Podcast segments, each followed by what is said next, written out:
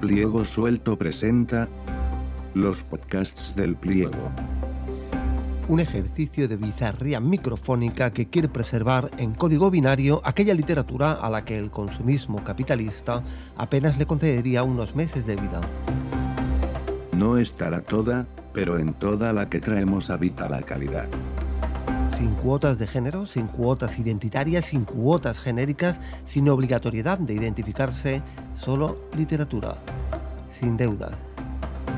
Ahora que lo dices, pienso que para el próximo número habría que revisar la cuestión de los géneros. ¿Literarios? Sí, los géneros. Esa guía mínima para adentrarse en la jungla librera. Pues este mes apostamos por autores que descreen de géneros pero son un buen invento. Eloy Fernández Porta dice que un mundo desjerarquizado es, desde el punto de vista cognitivo, un texto ilegible. Yo abogo por las jerarquías. Mi código es básicamente eso, la pura jerarquía del dato, un buen invento.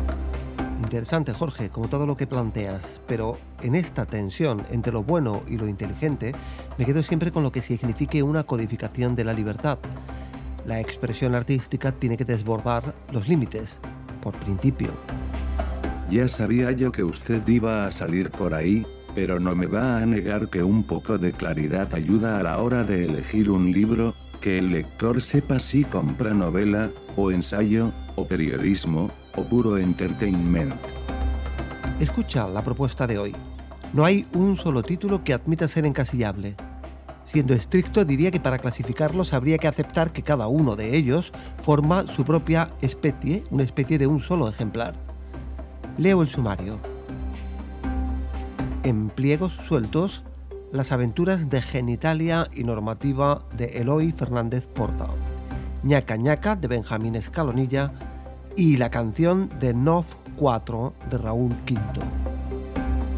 Nuestra mensajería instantánea se dirige a Fernando Clemot, que acaba de presentar Fiume sobre la República Independiente constituida por Danuncio. Nuestro reportero, Ricardo Iván Paredes, charla con Carlos Ferrer, editor de Ecuador en Corto, un repaso a los mejores narradores de la potente literatura ecuatoriana de los últimos años. En Quality Makers nos vamos de charla con Real Ediciones, un proyecto editorial que aspira a tender puentes entre lo que se publica a ambos lados del Atlántico. Genitalia y normativa, ñaca, ñaca. NOV 4, Fiume. Jefe, creo que se ha equivocado de papel. No habrá cogido la lista de destacados en Twitch. Literatura y nuevas propuestas.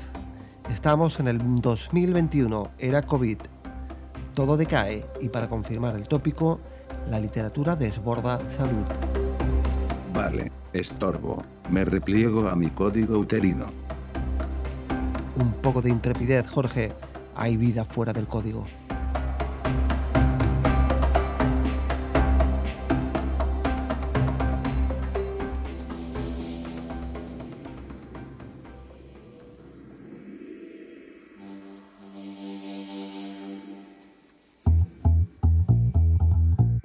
Los mayores festivales de música se anuncian con el hashtag The New Normal e incluso las fiestas sorpresa deben ser organizadas de acuerdo con una reglamentación unificada.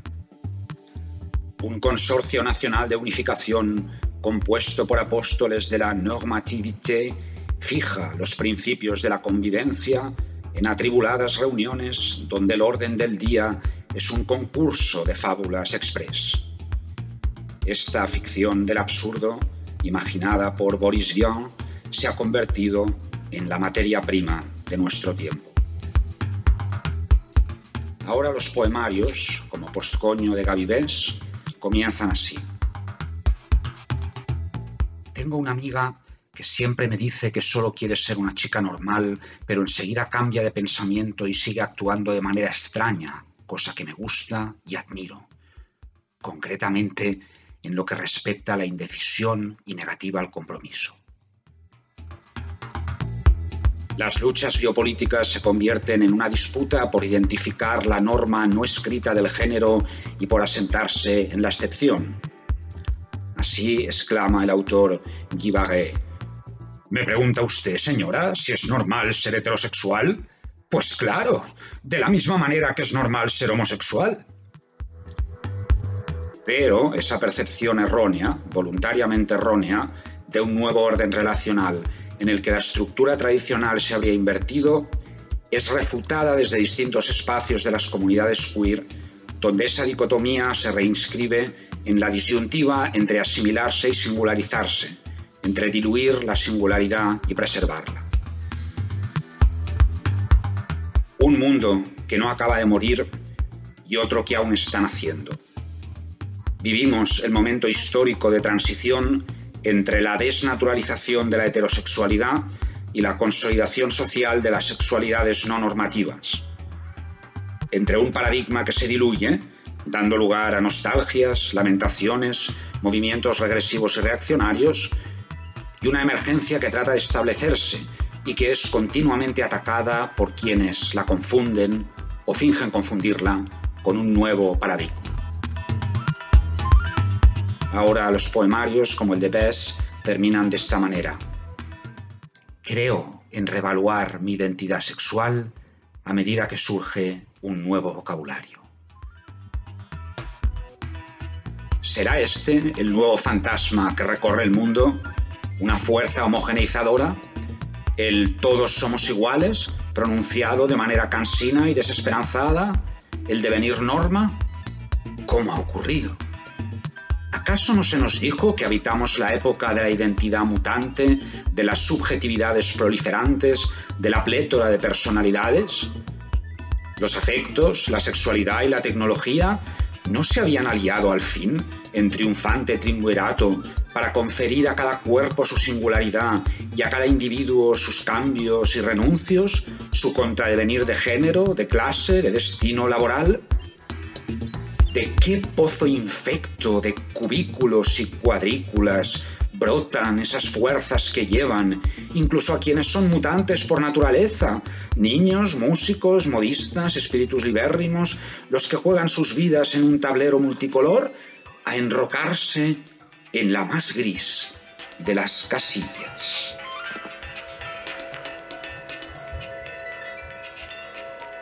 Hay libros que van provocando desde la página 1 lo nuevo de Eloy Fernández Porta provoca desde el título uno no puede pasar sin curiosear en las correrías de normativa y genitalia. ¿Y si el acto verdaderamente gozoso no fuese transgredir una norma, sino erigirla? Esto es lo que leo en la primera línea y enseguida entiendo que con este arranque el ensayo de Fernández Porta solo puede provocar las mejores sensaciones. Las páginas que siguen lo confirman. Cada nuevo capítulo es una deriva por diversos temas de actualidad que van desde lo queer, las cuestiones identitarias, la disidencia del arte, hasta la función supervisora de los medios, de los museos, de los mismos que se consideran excepción pero requieren la norma, aunque solo sea, para enseguida distanciarse de ella. Cada vez más conceptista, más maniera, menos academia, Fernández Porta consolida una forma de ejercer la filosofía que solo puede materializarse con una estética radicalmente vanguardista, libérrima, anormal, por decisión política. Esta conversación con la actualidad ya se extiende a 11 volúmenes y todo indica que vamos a seguir charlando mucho y a fondo con Eloy Fernández Porta en el futuro. Pocos se atreven, y menos lo hacen con éxito, a mirar frente a frente a esta actualidad mutante, impredecible. Sin este brillante ejercicio de lenguaje, el mundo sería lo que parece, una mala broma.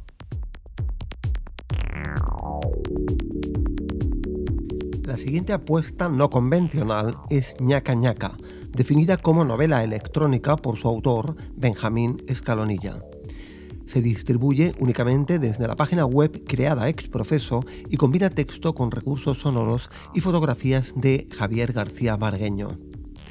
Ricardo Iván Paredes, mutado ahora en entrevistador electrónico, ha dado con el autor, ha charlado con él gracias al 5G y el resultado de su conversación ha sido este. Recientemente has publicado un nuevo artefacto de narrativa electrónica, ñaca ñaca, donde se observa una suma de elementos, lo aleatorio, la interacción, la animación textual, el sonido y la imagen como parte de la narración. siempre al servicio del texto. En concreto, ¿qué entendemos por literatura electrónica? Buenas, eh, Ricardo. Muchas gracias por tus preguntas y es un placer estar aquí con vosotros en pliego suelto. Lo que yo entiendo por literatura electrónica es una literatura, en mi caso narrativa, eh, una literatura tradicional a la que la cual enriquezco con eh, algunas de las posibilidades que, practico en la, maquetación electrónica, como pueden ser eh, el conocimiento del usuario o la interactividad, entendida de la manera más amplia, la interactividad del lector, su participación y su toma de decisiones y, la modificación o, la apertura de nuevos textos en función de lo que el lector ha opinado, pero también elementos como la aleatoriedad eh, o, el acompañamiento del texto mediante sonidos o animaciones o la animación del propio texto. Son una serie de elementos que, que como la repetición, el pleonasmo, el epíteto o la hiperbatón sirven para reforzar o para dinamizar o para hacer énfasis en algunos casos y en otros para modificar la propia narratividad del texto. La pieza narrativa que has escrito a través de una historia de protesta y de amor que cuestiona la sobrepoblación y el papel de las multinacionales en nuestra personalidad. ¿Qué metodologías de creación empleas y cuáles son las ventajas que has encontrado en una obra digital? A la hora de plantearme crear ñaca ñaca, enseguida me decidí por eh, literatura electrónica, porque en, en esta obra eh, su, mensaje o, su trama tienen una serie de elementos que mm, se enriquecían muchísimo con las posibilidades de la, literatura digital. Por ejemplo, eh, eh, la, parte mm, del cuestionamiento y el condicionamiento multinacional en el personaje principal, también se habla de, o se cuestiona, la suerte como la suerte como forma de condicionar la, vida de cada uno. El devenir de cada uno, cómo se ve condicionado por, por, la suerte que tiene. Y en este sentido, hago partícipe al lector que la aleatoriedad, o sea, la suerte, va a condicionar ese final de, de la obra y lo va a condicionar de una forma drástica en, función de, la suerte que haya corrido el, eh, el, protagonista, cambia de, una manera totalmente eh, diferente el final y por lo tanto la conclusión de la obra. Pero no es eh, la aleatoriedad el único elemento que me hizo decidirme por la literatura digital en este caso.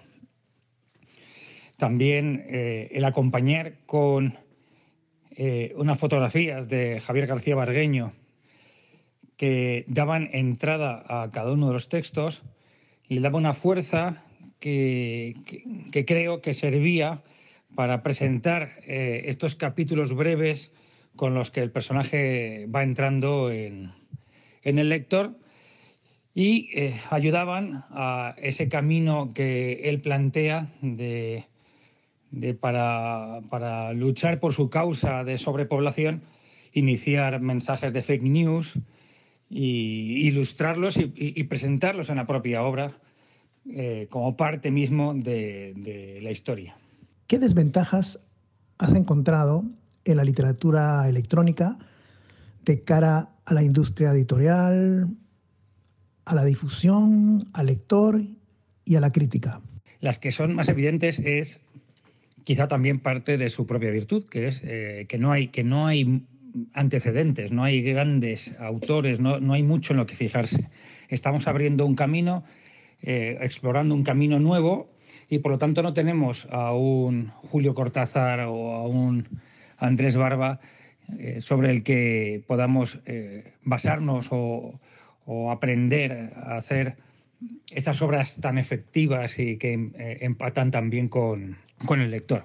Pero esta no es, como ya digo, la, principal desventaja porque, bueno, pues abrir camino nuevo también es maravilloso, apasionante y totalmente ilusionante.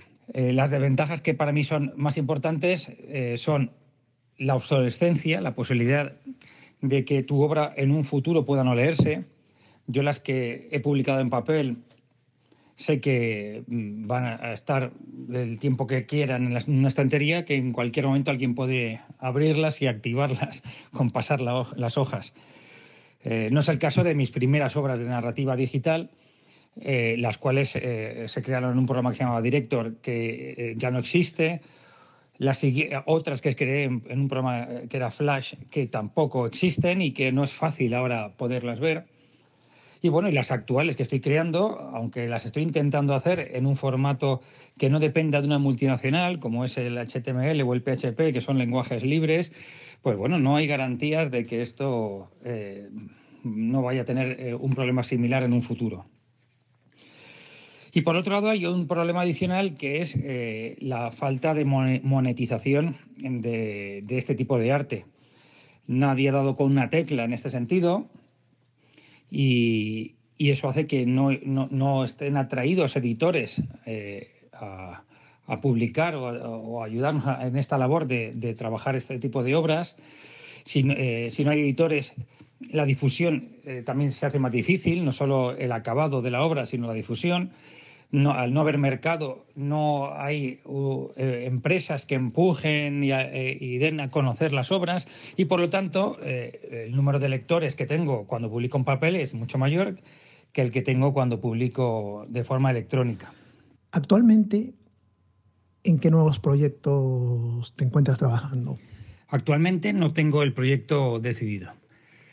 Siempre voy tomando notas de posibilidades. Eh, tengo una carpeta de ciencia ficción porque, porque escribí una, novela para papel en ciencia ficción que aún no he publicado y, si, y, me lo pasé muy bien.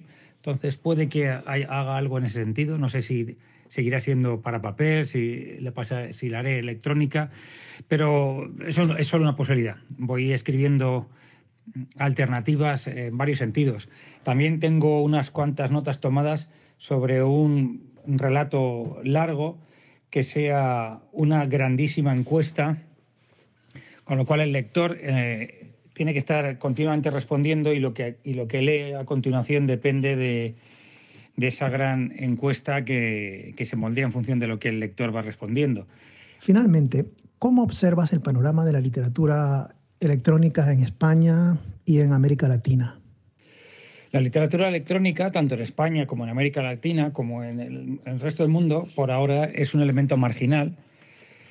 Y, de, pocos lectores, eh, de baja edición, pero eh, que yo creo que es imparable y en todos los lugares van surgiendo poco a poco piezas que, que van creando ese fondo que en un momento dado eh, creo que hará que estalle y, empiece a llegar a esas obras, pues todos estos lectores que son eh, la, mayoría de, las personas que leen a través de sus dispositivos móviles o de sus ordenadores, porque ya se está leyendo mucho en pantalla digital, solo, eh, solo que falta que lleguen a esas obras que están creadas en texto expresamente para, para, lo digital y con los medios que, permite lo digital. En realidad parece difícil imaginar que ese tipo de literatura eh, no vaya a funcionar y se extienda.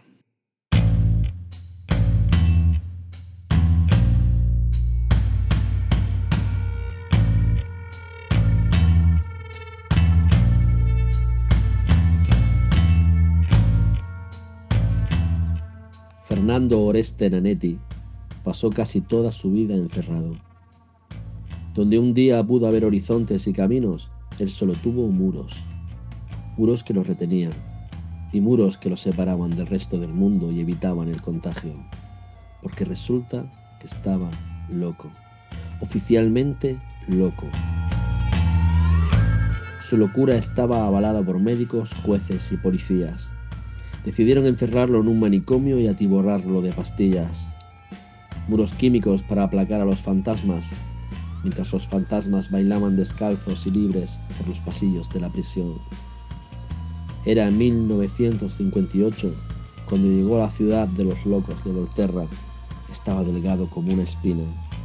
Lo acababan de arrancar de Roma para siempre y apenas habló con nadie los siguientes 20 años, salvo con el muro. Con el muro sí. Todos los días, a la exigua hora del patio, mientras el resto de internos buscaban colillas, charlaban entre ellos o perseguían vete a saber qué en mitad del cielo alambrado.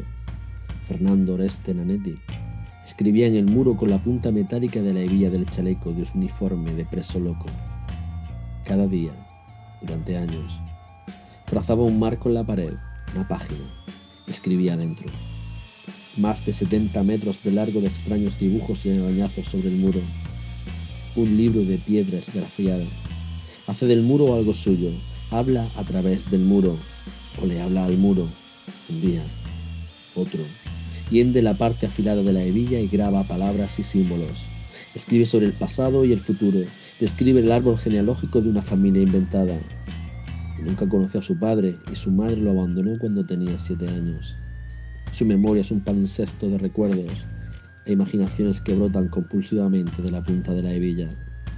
Hace informes sobre extracciones de minerales y su valor de mercado, uranio, cobre, bronce, hierro, oro, plomo, níquel.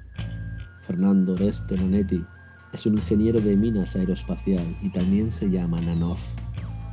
Todo lo que escribe en el muro lo recibe telepáticamente a través de unas torres de electricidad que él mismo graba en el muro. Alguien emite desde algún lado y Nanov lo capta y lo escribe.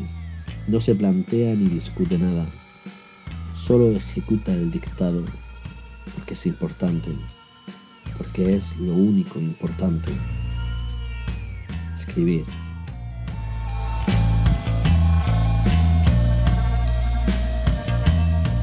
Escribe en el muro, pero también escribe cientos de postales a familiares inexistentes, donde da cuenta de sus planes, les pide dinero y les dice que pronto regresará a Roma. Siempre las termina igual casi como si fuera una firma. La luz y el sonido tienen la misma longitud de onda. Después regresa al muro. Se llama Fernando Oreste Nanetti. Es el señor Nanov. Es NOV 4.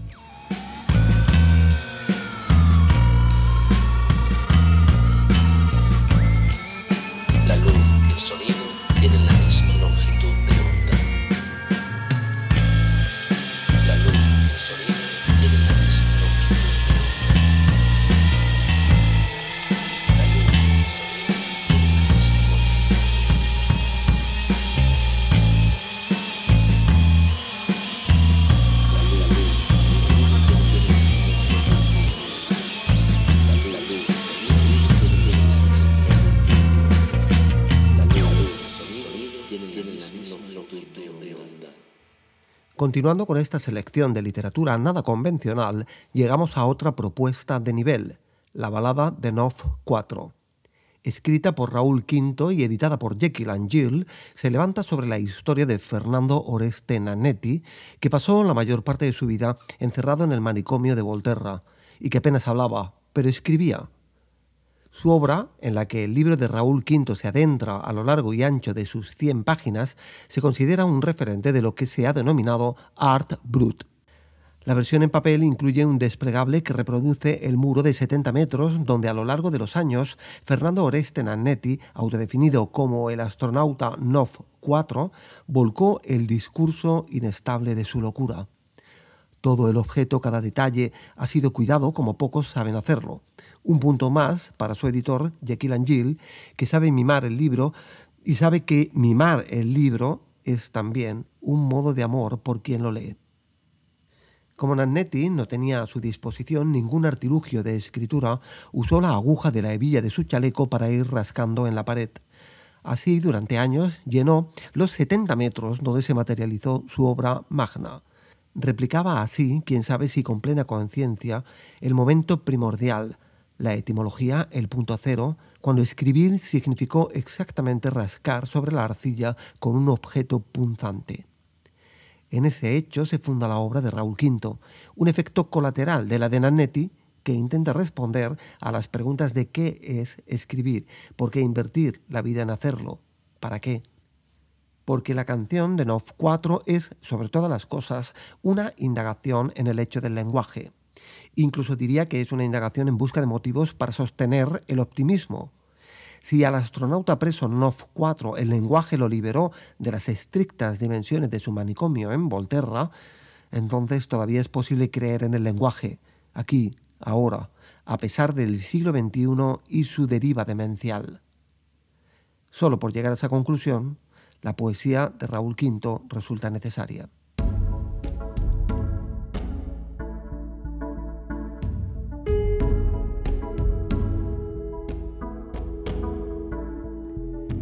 Fiume es una ciudad que ya no existe y de ella habla la nueva novela de Fernando Clemot, o tal vez sí existe físicamente, aunque camuflada en los mapas como Rijeka, Croacia. Visitarla sospecho que serviría tan solo para descartar la existencia de la otra de la que vamos a hablar hoy, que es de Fiume, y para hablar de ella y de este abismo del que, estamos señalando y explicar su novela homónima, está con nosotros con pliego suelto su autor Fernando Clemot. ¿Qué tal? ¿Cómo te encuentras? Hola, ¿qué tal Santiago? Pues nada, muchas gracias por hablar un rato de la novela, encantado. Bueno, por supuesto, gracias a ti que eh, nos atiendes hoy y enhorabuena por, por esta novela de, de, la que vamos a hablar, que bueno, acaba de ser dada al público por pretextos y en la portada de la novela aparece la foto de un pionero de la aviación y pionero de tantas cosas más que es Gabriele D'Annunzio. ¿De cuántas otras cosas más fue pionero el aristócrata italiano? Bueno, a ver, Gabriel D'Annunzio, quizás habría que empezar diciendo que fue un muy buen escritor. ¿sabes? Tuvo una época seguramente muy dorada, que va entre 1890 y 1910, más o menos.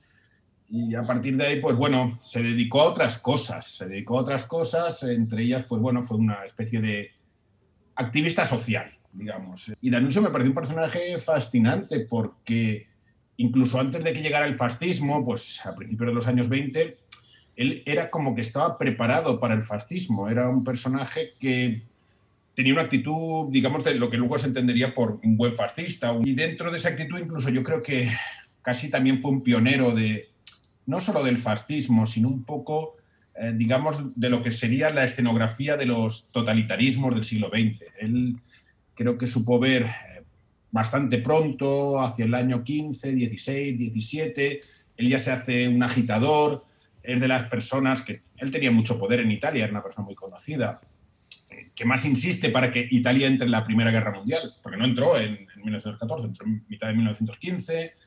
Eh, es muy amigo de los futuristas, que tienen una dinámica parecida de violencia, un poco agresiva, maquinismo, y posteriormente él hace un, bueno, casi lo que se puede ser un pequeño experimento que es la invasión con un grupo de, de Arditi, que eran unos cuerpos de élite del ejército italiano. Eh, lo que sería luego, en realidad, es como un preámbulo de las camisas negras. Invade esta ciudad, Rijeka, para los italianos Fiume, porque tenía en ese momento, en el año 19, cuando invade la ciudad con 200 partisanos, pues bueno, tenía como un 60% de la población era de origen italiano. O sea, invade pues, un territorio que Italia reclamaba como por proximidad, un territorio de lengua italiana, con población italiana, y allí pues lo que hace un poco son, pues un poco eh, mover a la masa, que es lo que yo creo que él hace, hace muy bien, cómo crear la imagen del líder, la imagen del líder, la imagen de un, de un caudillo, de una persona con una arenga frenética, eh, cómo en el fondo utilizar la masa como si fuera una única persona. Tiene algunos inventos personales, como puede ser el saludo fascista, eh, como puede ser el uso de la música, como puede ser la asociación de Roma con el poder. Estamos a eh, principios de los años 20 Lenin, el camarada, dice que en Europa y en ese momento solo hay dos personajes indiscutibles de la revolución, o dos verdaderos revolucionarios. Uno es el mismo y el otro es Danuncio. Sí, claro, a ver, en realidad, a ver, aunque fuera una revolución protofascista, realmente protofascista, porque era una revolución reaccionaria. los valores que buscaba eran valores antiguos, pues que, por ejemplo, estaban explotando en Francia, yo sé, Acción Francés, los Sempre Pronti. No, no, no, se había creado ni el partido fascista en el año 19, en el año 20. Estaba eh, todavía aquello en, en pañales. Pero él, ¿por qué es un revolucionario? Porque en el fondo lucha contra lo mismo que lucha la revolución, en este caso bolchevique. Eh, lucha contra, lo, contra, contra, el régimen de las democracias liberales. Las democracias liberales que habían funcionado muy bien pues, en Reino Unido, había funcionado muy bien en Francia, había funcionado muy bien en Estados Unidos, que son los modelos de democracia liberal, no habían funcionado muy bien o no habían funcionado en países como España, como Portugal, como Italia, como Grecia, ya Rusia ni lo cuento, ahí ya el, desarrollo fue otro. ¿Y qué, es lo que produce? Que estos países que hicieron como una especie de ensayo de lo que podía ser una democracia liberal habían fracasado, es el caso de Italia. Italia lleva 50 o 60 años de una monarquía liberal, una monarquía eh, parlamentaria, y no funcionaba, estaba colapsado, era corrupto, y, y él ofrece una revolución, una revolución en este caso reaccionaria, reaccionaria porque alude a valores del pasado, mm, alude eh, a situaciones morales del pasado, aunque luego realmente lo que ocurre en Fiume, eh, pues un poco se iría un poco de lo que sería esa especie de mirada moral al pasado que proponía. En el fondo, a ver, eh, Danuncio era, no era un aristócrata, pero sí creía en la aristocracia. Creía, era un clasista, siempre lo fue, siempre lo fue. Creía, no sé, por ejemplo, si uno lee, pierde mucho antes, no sé, el principio del placer, de una de las grandes novelas de, de Danuncio, seguramente la, que le haría más famoso, el principio lo que hace es una especie de, eh, de exaltación de lo que era la aristocracia y la burguesía más alta romana. ¿no? Él quería pertenecer a esa clase, de nacimiento no había pertenecido, pero bueno, se había introducido ahí y evidentemente era un clasista. No tenía los mismos valores que podía tener Lenin, que podía tener Trotsky, que podían tener otros revolucionarios eh, pues en Alemania en el año 19 también, no sé, Rosa de Luxemburgo, todo este intento de revolución, eh, en este caso socialista que hay en Alemania, pero sí luchaba contra lo mismo que ellos. Fiume y ese microestado que inauguró D'Annunzio en realidad te da el pie para la reconstrucción de todo un periodo más extenso, que va desde el final de la Primera Guerra Mundial, de la Gran Guerra, hasta la Segunda Guerra Mundial. ¿Qué revela ese periodo? ¿Por qué te interesa? ¿Por qué has querido eh, analizarlo, destriparlo y reconstruirlo en forma de novela? Bueno, a ver, todo lo que fueron seguramente, pues desde que acaba la Primera Guerra Mundial, en realidad, no sé, muchos teóricos lo que consideran eh, la Primera la Segunda Guerra Mundial en realidad el mismo efecto, en realidad como si hubiera habido una especie de descanso en medio de, en este caso, un descanso de 20 años, pero un descanso para que se recuperarán eh, las potencias europeas. Mm, no sé, creo que es un periodo que significa también un poco el fin de Europa, eh, si lo pensamos un poco, por mucho que se haya querido reconstruir, digamos, todo el dominio sobre el mundo que tenía Europa desaparece en ese periodo completamente, aparecen otros poderes. Em, realmente me parece una época, esta época que va seguramente en estos 30 años que recoge la novela entre 1919 y 1948, ocurrieron muchas cosas, cosas importantes, eh, cosas dramáticas, cosas que cambiaron la vida de muchas personas. Eh, nacieron estados, desaparecieron otros, eh, desaparecieron muchas monarquías. En la Primera Guerra Mundial desaparecen Austria-Hungría, Rusia, Alemania, otras quedan tocadas de muerte, como puede ser Italia. en el caso de España, no, como permaneció un poco al margen, pues no desapareció. No desapareció hasta la guerra, hasta el año 31 pero se producen muchos, muchos, muchos cambios y cambios que han afectado a generaciones muy posteriores. Realmente todo lo que se produce en ese periodo, esos 20, 30 años eh, tan agitados que van desde, desde la Primera Guerra Mundial hasta el final de la Segunda, hay una guerra civil en España, hay una revolución rusa, hay, hay tantas cosas que, que se mueven en ese momento y que realmente nos han afectado prácticamente mm, hasta, hasta finales del siglo XX Luego, a principios del siglo XX, seguramente sí que se produce un cambio de paradigma y todo eso queda un poco atrás, pero siempre me pareció un periodo muy interesante ver el fascismo no solo. Evidentemente es un movimiento de origen italiano, completamente. El nazismo sería un poco una prolongación con un componente racial, de raza, que no tiene el, fascismo inicialmente, pero el fascismo se impuso en Estados Unidos, había movimientos fascistas también en el Reino Unido, había movimientos fascistas en, las democracias liberales. Era, fue durante unos años una amenaza hasta que empieza la, la Segunda Guerra Mundial. El fascismo, bueno, estaba ahí cerca, no cerca del poder, pero apretando en muchos países que luego lucharían contra pues, el fascismo y el nazismo. Sí, bueno, al principio incluso luego se convertiría en una amenaza, pero al, principio tiene un cierto halo de, teoría política avanzada, innovadora. De hecho, surge con los vanguardistas. Marinetti es uno de los, de los vanguardistas, es uno de los eh, promotores del fascismo. No sé en qué momento mm, se descubre o se entiende que el fascismo va a ser una amenaza. Sí, a ver, el futurismo, a ver, es un movimiento, en este caso, de vanguardias, pero que tiene un componente de violencia. Por ejemplo, Marinetti, eh, los futuristas, eh, por ejemplo, en Portugal, que hubo un movimiento futurista muy, fuerte, eh, propugnan una dialéctica de puñetazo, O sea, contenía un germen de violencia, contenía también un germen de, caudillaje, porque, a ver, incluso, no sé, en el año 22 me parece que se publica La rebelión de las masas de Ortega y Gasset, habla de lo que llamará los hombres fuertes, que realmente luego sería lo que se impondría, esa, esa imagen del líder monolítico, varón, evidentemente, em, duro, que tiene que guiar un pueblo, pues se reproducirá. Luego pues, en Franco, en Hitler, en Stalin, eh, en los líderes de, eh, de China, de Corea del Norte, a menor medida, pero también en las democracias, en las democracias liberales eh, tenemos un De Gaulle, eh, tenemos un Churchill, eh, tenemos un Roosevelt, tenemos el tipo de figura dura que debe guiar al pueblo. Y en ese momento, pues una persona como Gabriele D'Annunzio, una persona, un cocainómano duro, ¿no? que realmente, pues, no sé, pues allí, pues, evidentemente en el Estado Libre de Fiume el consumo de cocaína es una cosa común, como era bastante común en los años 10, en los años 20, el consumo de cocaína era muy alto no se hace, eh, digamos que, por ejemplo, el, tema de la homosexualidad en el Estado Libre de Firme estaba más o menos, no digo bien visto, pero se consentía. Aparecen cosas como, como el yoga, la introducción del yoga en, Europa.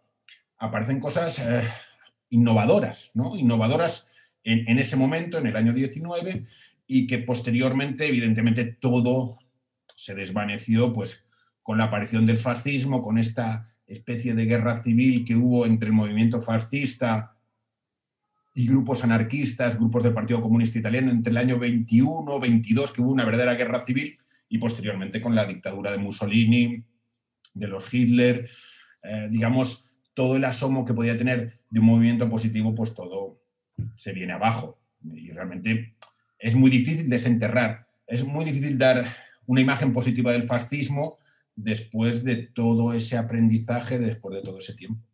Bueno, para la gente que nos está escuchando, creo que tenemos que matizar todo lo que estamos explicando, porque en la novela hay un plano importante que es eh, esta historia que gira en torno a la ciudad y el personaje de Danuncio, pero hay mucho más. Hay otros planos que a mí me resultan eh, muy interesantes y uno de los principales creo que es Italia, Italia como territorio, como mapa. El personaje principal, eh, Tristan Beder, que es el, la persona, el periodista que va haciendo eh, el relato, la recorre de una manera exhaustiva. De hecho, al principio empieza en Roma, la llegada, la entrada en Roma y luego hace un recorrido por, por todo el país. Mm, sé que Italia es un país al que tú estás muy, muy unido. ¿Qué has querido contar ahí o qué parte de Fernando Clemot se cuela en esas, en esas referencias? Bueno, yo hace bastantes años también hice un viaje por toda Italia. Bueno, eh, tengo amigos allí, eh, continúo yendo, he hecho cursos allí. No sé, tengo algo de mi vida está en Italia. En realidad me interesa Italia un poco porque, a ver, es como un reflejo de lo que puede ocurrir pues, en España o en Cataluña distinto, ¿sabes? Pero en el fondo siempre son realidades un poco próximas, no sé. A mí también, por ejemplo, me gusta mucho Portugal porque es distinto y es parecido. Y, realmente, eh, claro, evidentemente, pues toda la escenografía que te puede proporcionar Italia, pues es eh, difícil. Si, bueno, si más o menos eh, la conoces bien, y en este caso, pues Tristan Verde, que es un personaje norteamericano, necesitaba un personaje externo, necesitaba alguien que hablara de, lo que pasó desde fuera, que no fuera una persona que, bueno, que se pudiera ver seducida. En este caso, quería que fuera alguien que viniera pues, de una tradición de democracia liberal, en este caso un norteamericano. ¿no? Llega allí y se siente fascinado por algo nuevo, algo que no tiene connotaciones todavía, eh, que le gusta, que le parece dinámico, que le parece extremo, sobre todo. Es una persona joven y, bueno, y luego pues 30 años después recorre con su familia un poco eh, escenarios que ha visto, escenarios que quería ir y bueno, creo que también hay una, un poco el reflejo de lo que ocurre en Fiume, ocurre 30 años después también en la familia de, Tristan Beder, que bueno, pues no se llevan muy bien, discuten, ha habido una tragedia en, su familia y, era un poco, necesitaba como dos tramas fuertes, más que llevarlo todo a Fiume, necesitaba como una persona, un espectador, que lo viera eh, con unos ojos de estupor al principio y de fascinación. En el fondo, a ver, si lo pensamos un poco, a ver, siempre podemos decir los italianos, pero en el fondo ah, lo italiano nos fascina. O sea, porque es como parecido, tiene un pozo distinto, eh, está más enraizado lo, italiano en la cultura europea, está mucho más enraizado con lo, italiano que con lo, español. Y siempre, bueno, mm, hay una cosa que dice en un momento Tristan Beder, es que eh, siempre estamos protestando los italianos, pero en el fondo nos gustaría ser italianos, porque, bueno, tienen ahí un pozo, tienen, tienen pues eso, una imagen. eso creo que queda muy claro en la novela, pero desde el primer párrafo. Eh, esto eh, eh, dices algo así, ¿no? Esto que voy a contar tenía que haber ocurrido allí porque no podía ocurrir en otro sitio, con todo lo, que connota el espíritu latino, brillante, excesivo, teatral. En todo caso, el personaje viene, hace un viaje, pero como en todo viaje, el trayecto le sirve al viajero para un retorno sobre sí mismo. Y esto se ve. Eh, este personaje viene de Estados Unidos pero lo que va a ver no solamente es lo que se encuentra físicamente allí, el mapa de Italia, con todo su uh, inmenso y maravilloso, incomparable decorado, sino que se encuentra con sí mismo. Y este es el otro plano que nos interesa mucho de, la novela. Él repasa eh, todos esos momentos que han marcado su vida. ¿Me equivoco o hay una cierta incomprensión de resto de los personajes? Quiero decir, creo que él se, encuentra como un personaje cuyas claves eh, nadie más entiende alrededor. Mm. Sí, a ver, claro, él, hace el viaje con, para empezar, con su esposa, con la que hace tiempo que no se lleva nada bien, están a punto de separarse, eh, con una hija, bueno, que va un poco eh, también a su aire y con el marido de la hija, que bueno, con el que no se lleva bien, incluso Tristan Beder lo considera un paleto y lo tiene un poco así, eh, si le da así de menos. Eh, eh, eh, claro, a ver, necesitaba un viaje con conflicto, claro, no, no, no, no necesitaba un viaje así amoroso y evidentemente lo que se siente en ese viaje es profundamente solo, estando acompañado, estando con su familia, incluso creo que busca conscientemente siempre estar solo. De alguna forma, siempre intenta, bueno, cuando hay eh, visitas o así cosas un poco a los lugares ¿no? iconográficos, él eh, no quiere ir, prefiere ir a veces a sitios que le hagan pensar. No sé, por ejemplo, visita el EUR, el EUR, la zona esta, el, barrio fascista este que montó Mussolini en el año 40, que iba a hacer una exposición internacional y que luego no se hizo. Eh, pues no sé, visita las, las fosas de Atina, donde hubo unos crímenes visita sitios que pueden simbolizar algo, incluso como belleza, como fe, como puede ser Asís o la Porciúncula, que está muy cerca. Va visitando algunos sitios eh, que le hacen reflexionar. Yo creo que un poco lo que intentaba es que el personaje fuera a sitios que significaran mucho para él, o que le pudieran hacer pensar, o que le pudieran hacer eh, reflexionar. Reflexionar sobre lo que pasó y sobre lo que le pasó a él también, como un poco se arrojó en manos de, un fanatismo, de lo que se convirtió en un, se convirtió en un fanatismo, incluso pues no sé, incluso pues, en contra de sus amigos en algún momento, porque a ver, entre sus círculos de amistades hay algunas personas que son judías. Evidentemente, el fascismo al principio, lo del tema judío, pero en el momento, a partir del año 33, que se vincula también con el nazismo, aparece el fenómeno de las razas, aparece el fenómeno del antisemitismo, que acaba en Italia, por ejemplo, con las leyes raciales del año 38. Cuando no se habían planteado nunca, en el año 38 se montan unas leyes raciales contra los judíos, para, no podían tener posesiones. Y un poco eh, es su búsqueda. En, realidad, eh, no estoy tan seguro de que él piense que ha cometido un gran error, pero sí que se ha equivocado. Sí que se ha equivocado, que ha cometido seguramente cuando sigue en los brazos del, eh, del fascismo al volver a Estados Unidos, seguramente él considera que es el gran error que cometió. La biografía de Beder además se construye hacia atrás. Desde su presente, desde el momento en que está haciendo el relato, él va reconstruyendo oh, eh, esa historia, esa biografía que tú has ido contando, pero mm, se focaliza sobre todo en los dos o, los varios grandes vacíos que quedan. Fundamentalmente los amores perdidos, que son una parte en la que él se detiene continuamente, pero por encima de todo el gran vacío que significa eh, el hijo muerto. Hay aquí una, mirada crepuscular, una mirada hacia la decadencia. ¿Hay más verdad en la decadencia? Sí, claro. A ver, la, decadencia proviene casi siempre de un momento de esplendor. Él cuando, cuando va a Fiume está en un momento dinámico, viene de ser reportero de la Primera Guerra Mundial, del Frente, eh, una personalidad eh, dinámica, una personalidad seductora. Y, ¿Y cómo podemos narrar eso? Pues seguramente la mejor forma de narrarlo es con el análisis que se hace, pues desde, en este caso, de un futuro lejano, ¿no?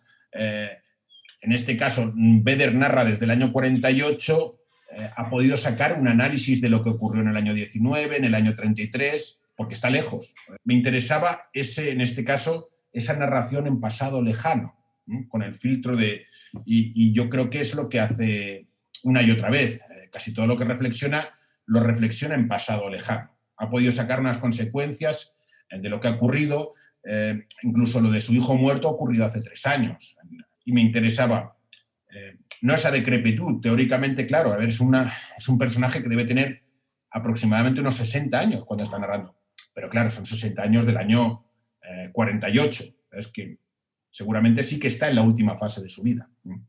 Y entonces, pues no sé, puede hacer una especie de resumen y un poco de análisis de su vida. Me interesaba que, estuviera en ese momento de, su vida.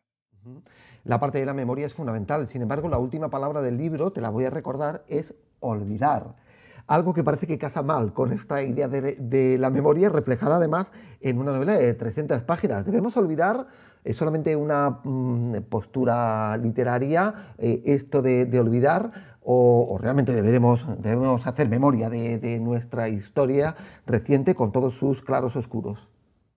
Bueno, a ver, olvidar, mm, a ver, hay cosas que no deberíamos olvidar. Yo creo, yo soy partidario de no olvidar determinadas cosas, incluso si habláramos de política reciente, yo hay cosas que no puedo olvidar y que no debo olvidar.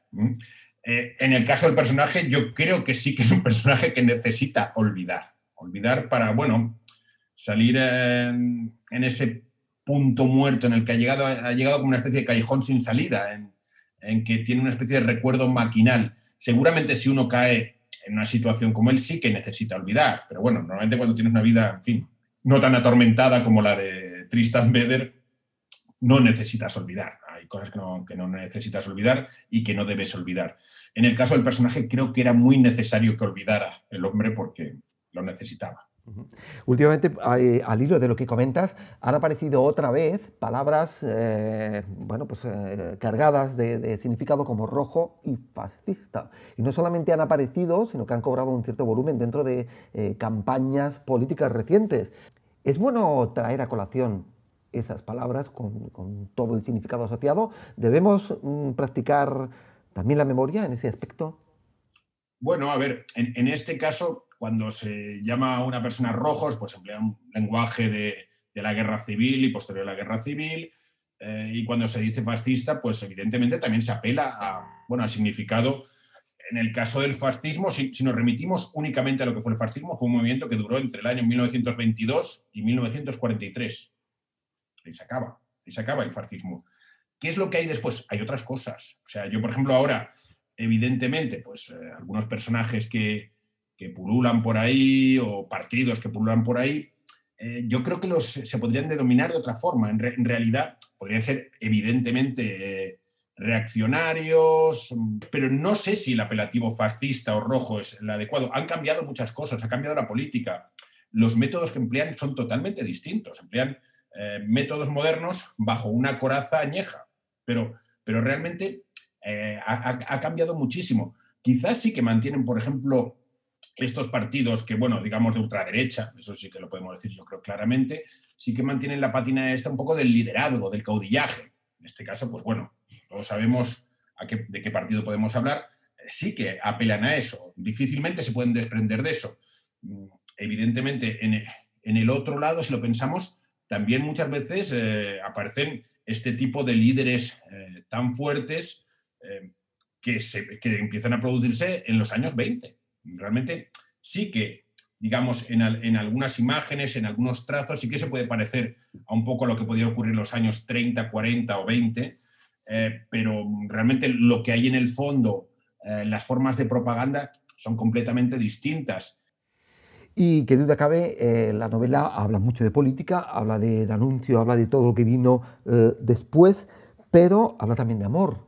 Y tenemos aquí una visión del amor, la que eh, manifiesta este personaje, Tristan Beder. Es una parte muy importante de la novela. Eh, continuamente aparece el amor y toda la constelación de significados que hay eh, alrededor. Todavía mm, nos falta hablar del amor. Mm, hablamos poco del amor. ¿Nuestras novelas necesitarían hablar más del amor?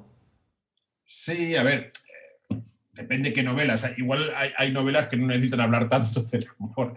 Pero en, esta novela en que, bueno, metemos a los personajes en muchos momentos en, tensión, en situaciones eh, graves, terribles, eh, siempre hay que dejarles como una válvula de escape al personaje. Una válvula de escape para que el personaje pueda respirar. No sé, por ejemplo, cuando hablamos con otros compañeros de novelas, eh, el personaje, evidentemente, el personaje central de una novela va recibiendo presión y debe recibir presión, pero evidentemente tiene que tener sus válvulas de escape.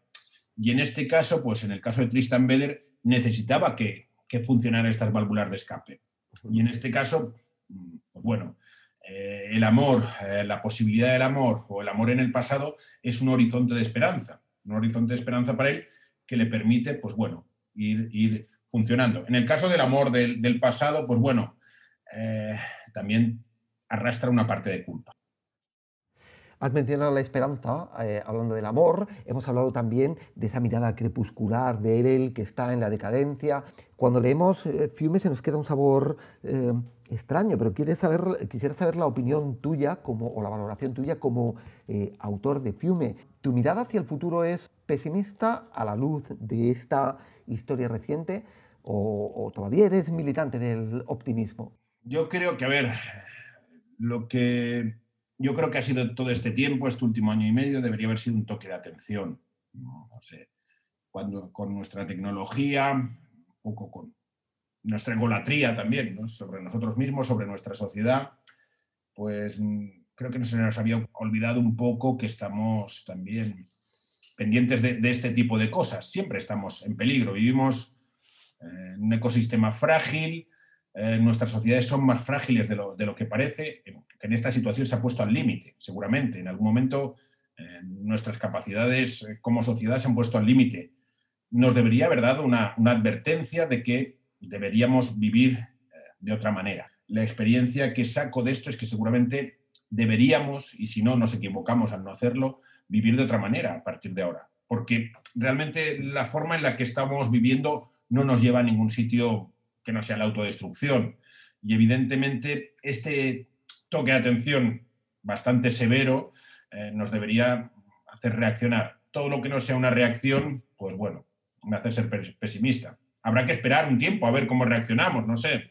Igual reaccionamos fatal y, lo que hacemos es agudizar los problemas.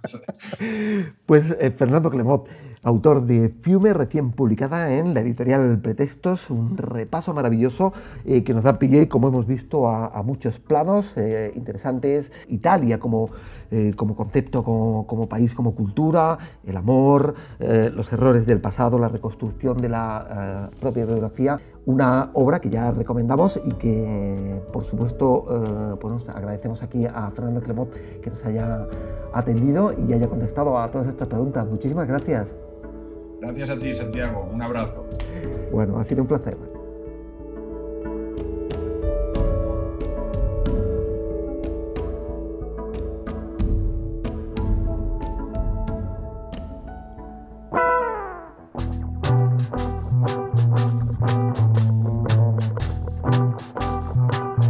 Ecuador en corto. Antología de la nueva narrativa ecuatoriana, editada por Carlos Ferrer Universidad de Zaragoza.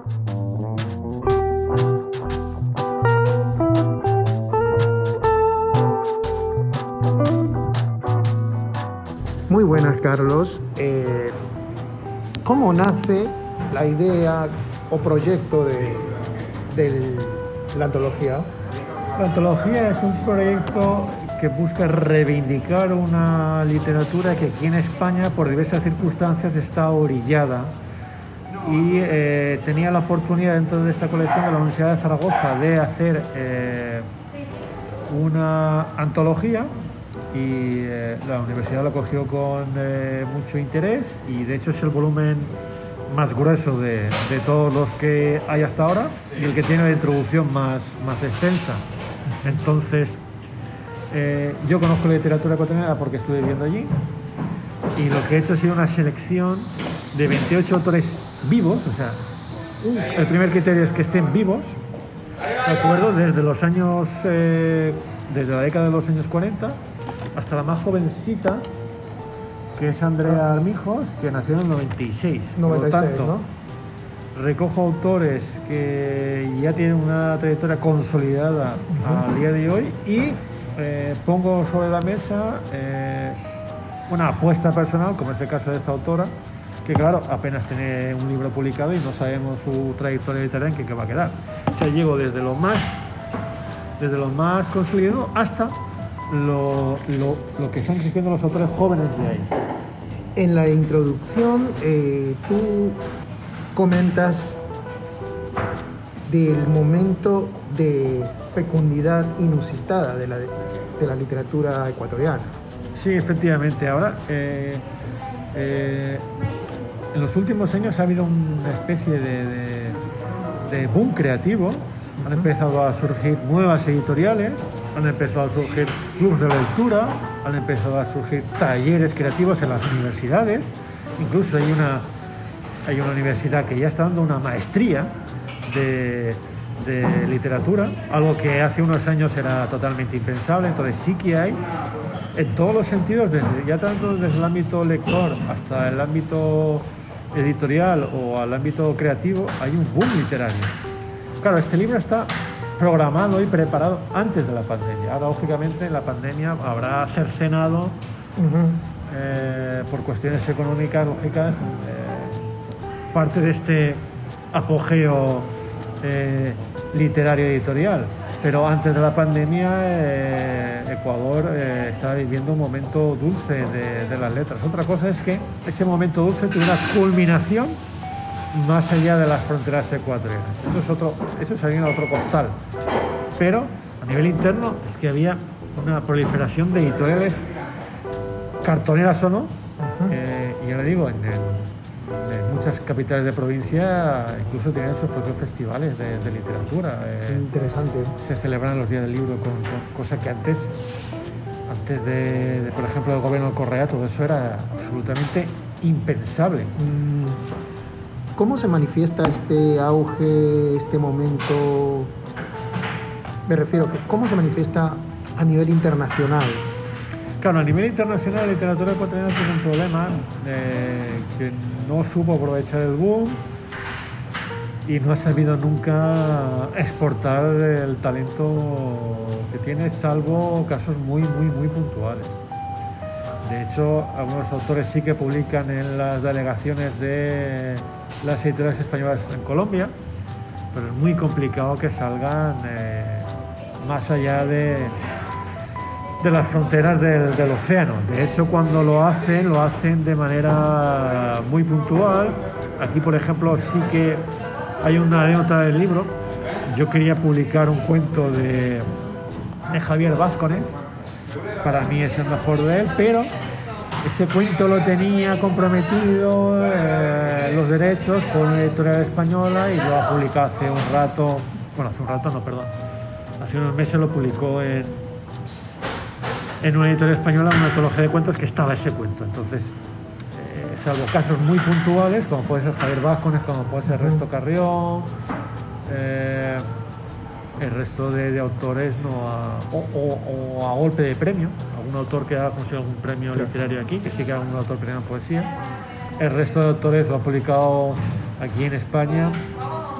Eh, son casos muy, muy, muy, muy concretos, muy puntuales. Pero yo digo, eso, ese tema daría para una entrevista, un debate exclusivo de por qué la literatura ecuatoriana no ha conseguido traspasar las fronteras.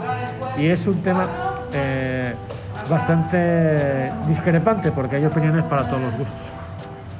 Eh, sobre todo la literatura ecuatoriana actual eh, destaca el papel protagónico de las autoras, narradoras, poetas. Bueno, yo he intentado hacer una, una antología compensada, pero eh, me he ceñido eh, fundamentalmente a criterios literarios. Sin embargo, ha salido algo en una estructura bastante curiosa. Me explico. Ya le he comentado antes que desde los autores nacidos en la década de los 40 hasta eh, los 90.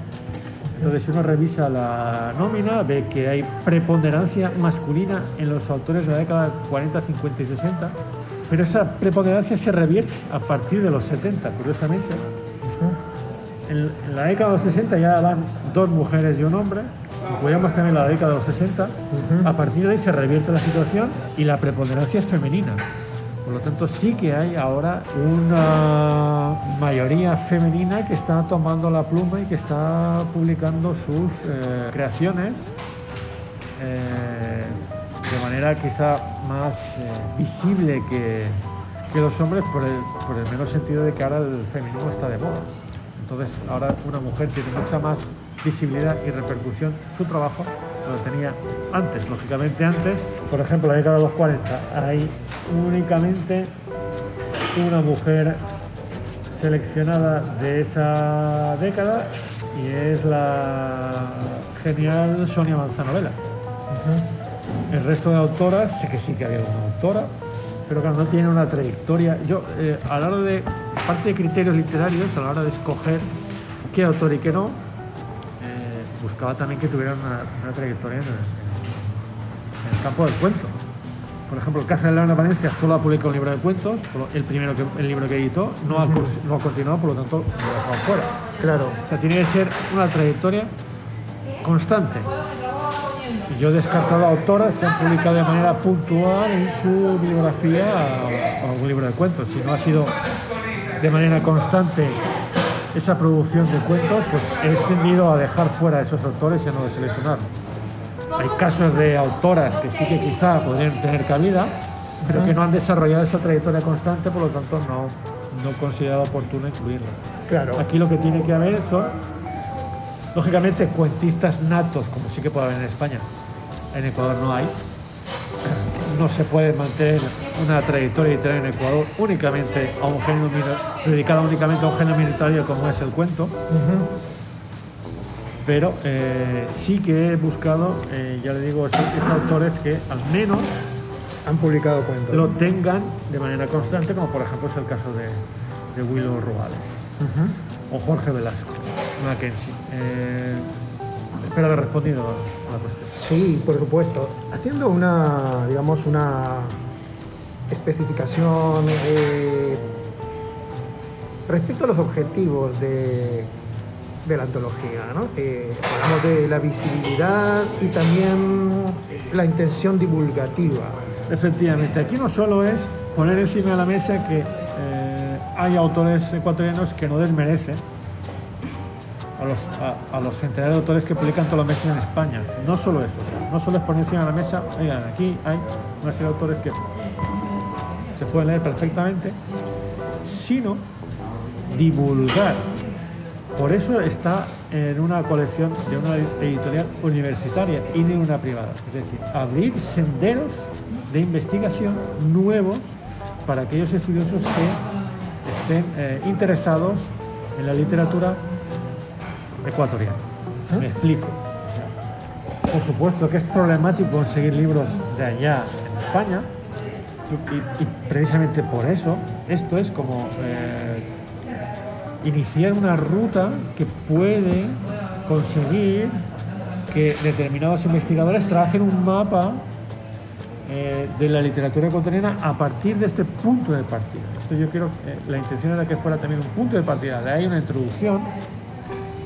La introducción de, es una introducción de 32 páginas en la que no solo se hace un panorama general de la situación ecuatoriana actual, de la literatura ecuatoriana de eh, centrada en prosa, lógicamente, la literatura ecuatoriana de las últimas décadas, sino que se hace un apunte de cada uno de los autores seleccionados para que aquella persona interesada en proseguir eh, esta línea pueda tener un, panorama general, un mapa trazado en el que figuran los ríos, las cordilleras. Exactamente. Eh, más importantes, a mi modo de ver, de la literatura ecuatoriana actual, de autores vivos. También llama la atención la, digamos, lo intergeneracional y lo multitemático de, de... Efectivamente, como todo mapa, no me podía ceñir al único género, sino la idea era mostrar el, abanico más amplio posible. Entonces aquí hay cuentos seleccionados, ya digo, en algunos autores he tenido problemas para seleccionar eh, el cuento deseado por cuestiones de derecho comercial, pero en otros sí que he tenido eh, total eh, disponibilidad. Por ejemplo, hay autores como Jorge Dávila y Carlos Carrión que tenían un abanico muy amplio. Pues el caso de Jorge Dávila, escogí para mí el, cuento que es para él, a mi modo de ver, el más importante, que es un cuento de sesgo palaciano y de Carlos Carrión, uno de sus más cuentos representativos, donde el, el, humor está muy presente. En la narrativa de Carlos Carrión, el humor y el amor están muy presentes. Este, seleccionado, pues toca el tema del, del humor. Tenemos cuentos de ciencia ficción, de, de sesgo. Por ejemplo, muy importante también, el cuento seleccionado de Bruno Sáenz, yo lo escogí de manera totalmente premeditada puesto que eh, quería demostrar que los autores andinos, aunque no sea su tradición, también tienen interés por la literatura grecolatina. Algo que puede sorprender, pero que queda patente eh, con ese cuento. Entonces a mí me interesaba no solo tanto como fuera de mérito, sino porque tema, toca un tema grecolatino que es muy raro en la literatura andina. Mm, ya para finalizar la conversación, eh, bueno, y sin ánimo de polemizar, pero ausencias, respecto a algunas ausencias de, la antología. A ver, la antología, como he comentado antes, eh, por supuesto que puede haber ausencias, cada cual tiene su, criterio. Yo he aplicado el, que he explicado en la introducción y que, bueno, es el que a la universidad también le interesó y, y así salió. Ausencias. Eh, mire, esto, este libro es un mapa, como le he comentado antes, que recorre, eh, marca los ríos, las cordilleras, las montañas. Claro, lo que no puede haber nunca, eh, con mi firma al menos, es que muestre la, casa las afueras de Quito, de, eso no va a haber. Como aquí está, mi modo de ver, los autores más importantes. Una cartografía. Es una cartografía, o sea, lo que no puede pretender un autor es que salga salga él que representa, pues, chalea las afueras de Quito. No, ese autor no va a estar. También le digo que eh, yo hubiera podido incluir más autores de la generación del 40, quizá si hubiera podido ampliar un poco más la nómina, porque eh, la antología tiene unos límites, hubiera podido incluir a Raúl Pérez Torres, es quizá la única pero no lo incluía al final porque consideraba que la generación de los años de esa década estaba ya suficientemente representada. Yo creo que habría que reivindicar de alguna manera no solo la literatura ecuatoriana actual, que lo intento con este libro, sino también la figura de Pablo Palacio. Creo que la figura de Pablo Palacio eh, es un autor que se publicó en, en los años de bonanza editorial aquí en España, hay dos libros publicados de él, eh, es un autor de aquí, por desgracia, desconocido y que creo que se puede perfectamente recuperar, al menos en ámbito universitario. Ahora hace falta encontrar el, el camino adecuado para hacer el mismo proceso que se ha hecho con esa antología, es decir, hacer una edición de una selección de lo mejor de la obra palaciana y darla a conocer en el ámbito investigador universitario para con el mismo objetivo, abrir brillas de estudio para dar a conocer quizá al autor más importante de narrativa del siglo XX ecuatoriano. Para mí, para mí, desde mi punto de vista, Pablo Palacio. Muchas gracias, Carlos.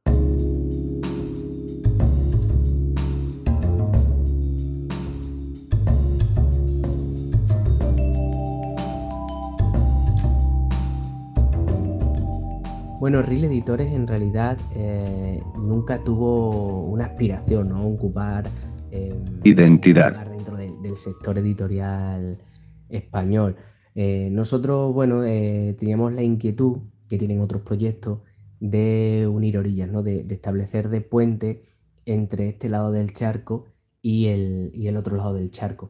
Aunque es gracioso porque me acuerdo de un comentario del poeta Héctor Hernández Montecino, autor también de, de la casa cuando se hablaba ¿no? de, esto de las dos orillas del salto del charco y él planteaba que su costa eh, no era el Atlántico, ¿no? sino el Pacífico. Es decir, que, mm, que tenemos, digamos, varias, varias playas que, nos unen. Y, bueno, dentro, dentro de esto sí que, que, hay un tema importante que quizás nos diferencie de otros proyectos y es que nosotros queríamos hacer el camino doble, ¿no? De ida y de vuelta, es decir, autores de los países de Latinoamérica eh, que pudiesen llegar a España y autores españoles que, mm, pudiesen llegar a, Latinoamérica, ¿no? Me tomo este verso de, de Grande de yo no he llamado patria más que a ti al idioma, porque al final tenemos la suerte de, escribir en español, ¿no? De, escribir en tu lengua eh, en Perú y que te puedan leer en Argentina eh, escribir en Chile en tu lengua y que en Colombia te entiendan, ¿no? Por supuesto dentro de, de las variedades dialectales que, incluso dentro de, cada país se dan, ¿no? Y por supuesto la idea era huir del colonialismo que a día de hoy se sigue practicando, ¿no? Que, muchas veces hablamos de, la conquista de América en, en términos negativos eh, que no quiero entrar eh, ahora mismo, digamos, en ese debate, pero para mí lo importante es que ese colonialismo se sigue dando, ¿no? Y, está la sensación de que un autor latinoamericano para, triunfar tiene que publicar en, España, ¿no? Que parece que como que eso es em, el santo grial de, de la carrera literaria. Mapa. Cuando, claro, la pregunta sobre qué autores y, qué tendencias ¿no? aglutinamos o, qué hemos descubierto a lo largo de estos años, aquí hay dos puntos, ¿no? El, eh, tema este de, descubrir, siempre al editor muchas veces se, le da gran importancia respecto a lo de descubrir o, no descubrir autores y autoras. Al final los protagonistas son ellos y ellas, ¿no? Los que crean la obra. Nosotros tenemos la suerte de encontrarlos en un determinado momento y además hacer cuadrar las cuentas, porque es duro a veces decirlo e incluso hay quien lo tacha de feo, pero al final la, editorial es un negocio ¿no? que debe sobrevivir. Entonces, claro, se tiene que dar una buena obra con una viabilidad económica, aunque por supuesto aquí sí que podríamos decirlo de qué autores, autores hemos descubierto a lo largo de estos años, que a veces uno apuesta cuando hay un riesgo económico grande, simplemente por, el valor literario o, no solo literario, ¿no? porque en Reel publicamos eh, más allá de la literatura, ¿no? eh, incluso si incluyésemos cómic dentro de, la literatura, que también es un tema que, quedaría para hablar, pues tenemos colección de cómics, tenemos colección de ensayo académico, ensayo más divulgativo, libros sobre música, libros más pop. Digamos que nosotros eh, es un catálogo amplio de libros que pretenden perdurar en el tiempo, ¿no? Y bueno, sí que es cierto que, centrándome en la editorial en España, en la sede de aquí, eh, hay un fundamento que, llevo siempre, ¿no? que sean libros que rompan de algún modo eh, la realidad, bien porque la representen, aunque parezca paradójico, o bien porque realmente la destrocen. y, hay una gran apuesta por por autores en lengua local, aunque también tenemos traducciones, pero creemos que hay proyectos editoriales que, trabajan mejor ese tema. ¿no? Eh, nosotros nos gusta mucho eh, trabajar con textos en, español y, con autores y autoras que a veces son más conocidos, a veces menos, pero que, insisto, tienen una variedad eh, estilística, tienen, tienen un algo que es difícil de explicar que, hace que la vida te cambie, ¿no? que al final es para lo que leemos los libros. Anotaciones. Actualmente nuestro objetivo es el de poder llegar a más lectores y lectoras, ¿no? Y para ello, pues hemos abierto hace poquito tiendas online para México, para Ecuador, para Argentina y para Estados Unidos, además de la de Chile y España, que, que también tenemos sucursal. Tenemos también una sucursal en, en Colombia, que no lo había comentado antes. Y bueno, nuestro reto es ese, ¿no? El, aprovechando que tenemos un idioma que, hablan y que leen tantas y tantas personas, pues dar la facilidad eh, que, esos libros puedan llegar, ¿no? Porque muchas veces eh, a mí me ocurre, hay libros que salen en, en Chile eh, de editoriales que me encantan y que en España no puedo conseguir o, que si lo consigo es a un precio escandaloso y con unos gastos de envío, eh, aduanas de por medio. Entonces, ahora estamos con un proyecto muy bonito que es tener las tiendas online en estos países que comentaba y con moneda local, con gastos de envío locales, haciendo la producción misma en, en el país. Así que nada, lo último decir que todo el mundo que tenga propuestas, proyectos, que nos pueden escribir a europa.releditores.com. Muchas gracias.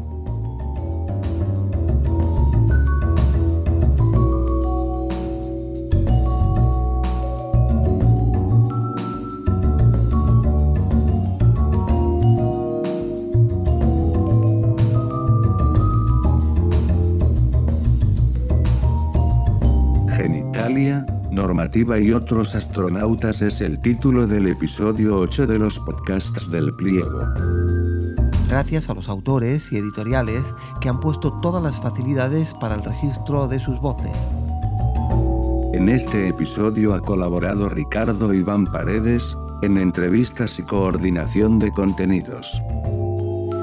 Dirige y presenta Santiago García Tirado. Pliego suelto, 2021.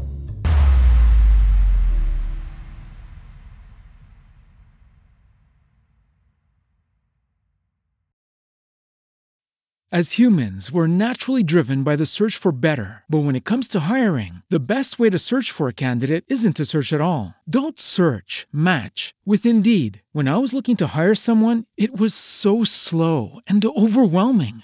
I wish I had used Indeed. If you need to hire, you need Indeed. Indeed is your matching and hiring platform with over 350 million global monthly visitors, according to Indeed data, and a matching engine that helps you find quality candidates fast. Ditch the busy work. Use Indeed for scheduling, screening, and messaging so you can connect with candidates faster. And Indeed doesn't just help you hire faster. 93% of employers agree Indeed delivers the highest quality matches compared to other job sites, according to a recent Indeed survey. And listeners of this show will get a $75 sponsored job credit to get your jobs more visibility at Indeed.com slash podcast. That's Indeed.com slash podcast. Terms and conditions apply.